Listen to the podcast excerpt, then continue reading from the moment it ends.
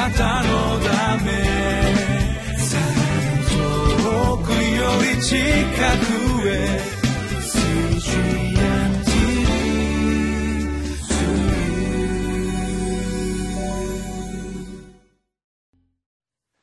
皆さんこんにちは。リビングライフの時間がやってまいりました。今日も神様の御言葉に共に聞いてまいりましょう。今日のテーマは無条件に愛されている。高価で尊い存在についてでございます。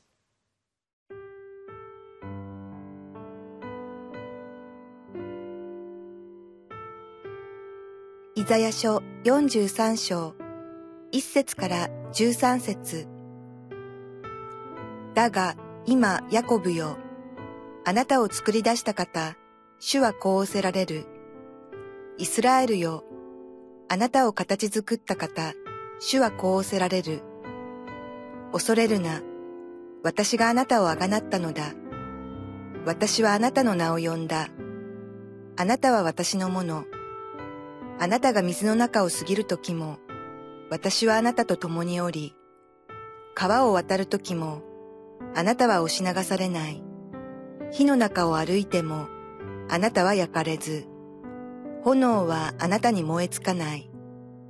私があなたの神、主、イスラエルの聖なるもの、あなたの救い主であるからだ。私はエジプトをあなたの身代金とし、クシュとセバをあなたの代わりとする。私の目にはあなたは高価で尊い。私はあなたを愛している。だから私は人をあなたの代わりにし、国民をあなたの命の代わりにするのだ。恐れるな。私があなたと共にいるからだ。私は東からあなたの子孫を来させ、西からあなたを集める。私は北に向かって引き渡せと言い、南に向かって引き止めるなという。私の子らを遠くから来させ、私の娘らを地の果てから来させよ。私の名で呼ばれるすべてのものは、私の栄光のために、私がこれを創造し、これを形作り、これを作った。目があっても盲目の民、耳があっても聞こえない者たちを連れ出せ。すべての国々を集わせ、諸国の民を集めよ。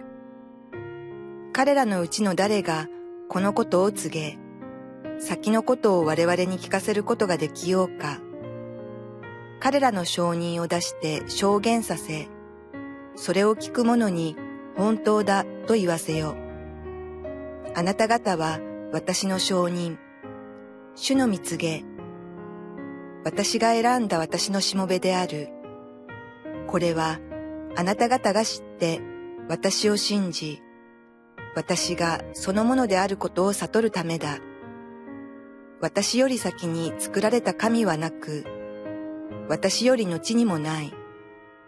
私、この私が主であって、私の他に救い主はいない。この私が告げ、救い、聞かせたのだ。あなた方のうちに異なる神はなかった。だから、あなた方は私の証人、主の蜜げ、私は神だ。これからの地も私は神だ。私の手から救い出せるものはなく、私がことを行えば、誰がそれを戻し得よ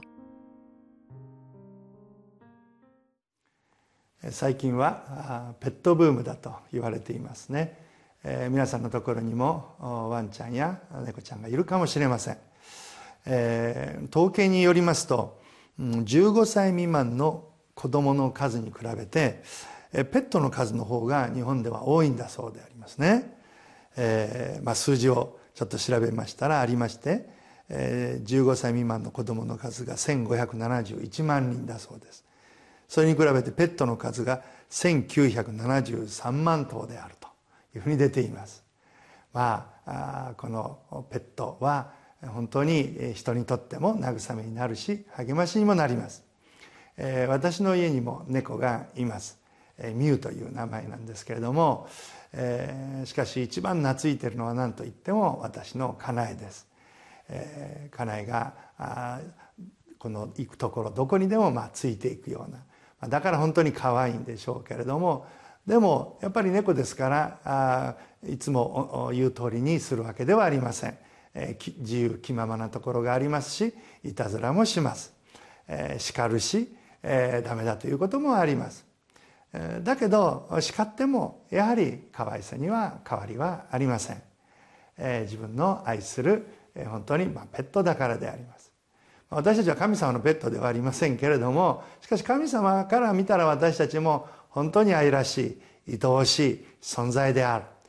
神が手塩にかけて私たちを神の作品として作っていただいたそのようなものが私たちなのであります。今日のこのイザヤ書の箇所にも神様の熱い思いが語られております。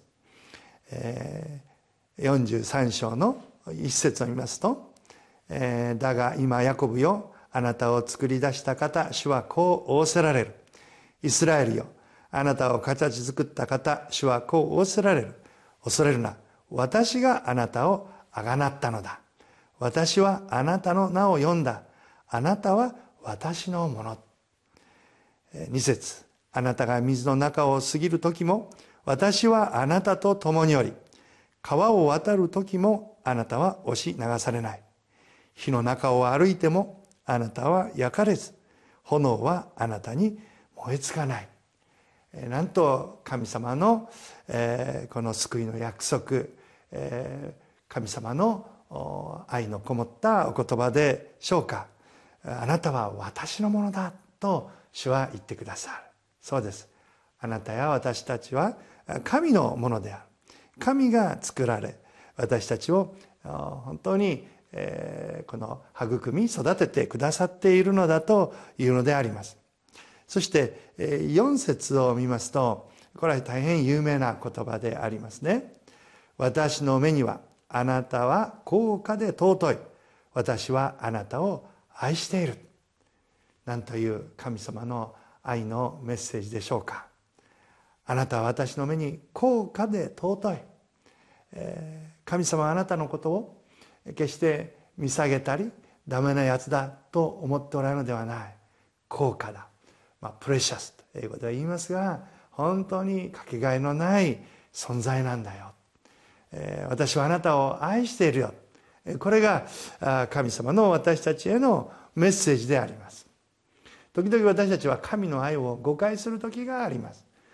神様にお従いしているから神は私たちを愛しておられる。私たちがいい子にしているから神様は私たちのことを愛してくださっている。それはいわば条件付きの愛であります。そのような条件付きの愛で育ってきた私たちは神様も私たちがこうだからこのようにしているから愛しておられるんだと思ってしまうのです。でも神様の愛は無条件の愛です。私たちがどうあろうと神は絶えず私たちにあなたは高価で尊い。私はあなたを愛している。だからもし私たちが間違った道に歩んでいれば正そうとされるし私たちが本当に悲しんでいれば慰め励まして助けようとされるのであります。五節を見ると恐れるな。私があなたと共にいるからだ。私は東からあなたの子孫を起こさせ西からあなたを集める。私はあなたと共にいる、まあ、インマヌエル。主共にいます。という言葉がありますがまさに主は我らと共におられる主なのだよ。そして神様は散らされているイスラエルの人たちを呼び集めてくださる。そういうお方なのだとこのイザヤ書で語られているのであります。そしてその愛を受けている私たちには使命と役割があることをまたここでも覚えたいと思います。8節を見ますと目があっても盲目の民耳があっても聞こえない者たちを連れ出せと、えー、右や左分からず見えなくなっている者たちを連れ出してきなさいと。神様は私たちを励まし使わしておられるのです。9節すべての国々を集わせ諸国の民を集めよ彼らのうちの誰がこのことを告げ先のことを我々に聞かせることができようか。彼らの証人を出して証言させそれを聞く者に本当だと言わせよ十節あなた方は私の証人。主の蜜げ私が選んだ私のしもべである。そうです。あなたや私は神様の愛を受けた。その体験者神の愛の素晴らしさを知っている証人なのです。誰かに愛されていたら嬉しくなりませんか？誰かに思いを寄せられていたら何か心がウキウキするのではありませんか？我々の信仰の推進力。私たちの信仰の歩みの動機。それは神の愛です。神に愛されている。神様に覚えられている。それが私たちを引き上げ。そしてその神の愛のに報いようとする。そういう歩みを私たちはしたいと願うのであります。11節。私この私が主であって私の他に救い主はいないとあります。そうです。このお方以外。これはどういう意味でこのような主は他にいないというのでしょうか。それは何かこう言うと神様は排他的で他の宗教を認めないというふうに思いがちですけどもそうではないのです。まあ、ある意味信仰は排他的とも言えますがそれはなぜかというとこのようにご自分の命を懸けて愛してくださっているお方は一人しかいない。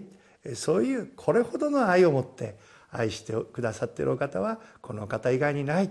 そういう意味なのですね。ですからこの愛をいただいている私たちはその愛に、えー、応じて立ち上がるものになりたいと思います。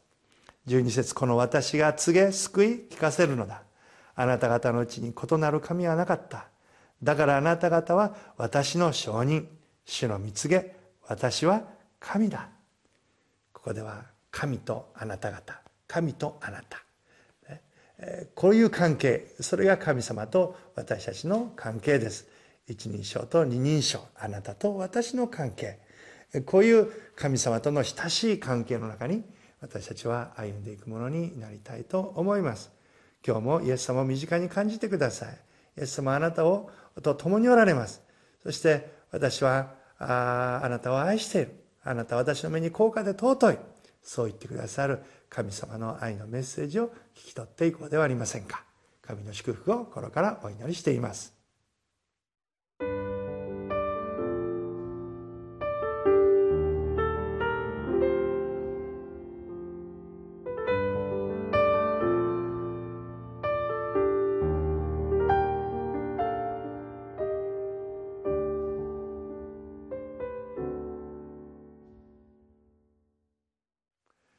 私たちが住んでいる社会その社会を一言で言えば愛に飢えている社会ということができるでありましょう。誠の愛を知らないで苦しんでいる人乾いている人がなんと多いことでしょうか。そういった方たちに必要なメッセージ。それはこのイザヤ書43章の4節の言葉ですね。私の目にはあなたは高価で尊い。私はあなたを愛している。このメッセージ。これを私たちは多くの人にお伝えしたいと思います。そしてそのメッセンジャーになれるのはあなたであり私である。神の愛を経験している者がこのメッセージを語る時人々はそれを本当のこととしてこととして受け取ることができるのです。そのようなものに変えられてまいりましょう。一言お祈りいたします。愛する神様どうか今お一人一人が神様の愛を受け自分は神の目に高価で尊い。神は私を愛しておられる。その愛を受け取りそれを多くの人々に流すものとなれますように。主よ助け導いてください。イエスの名前によってお一人一人を祝福し皆によってお祈りをいたします。アーメン。あなたのため遠くより近くへ。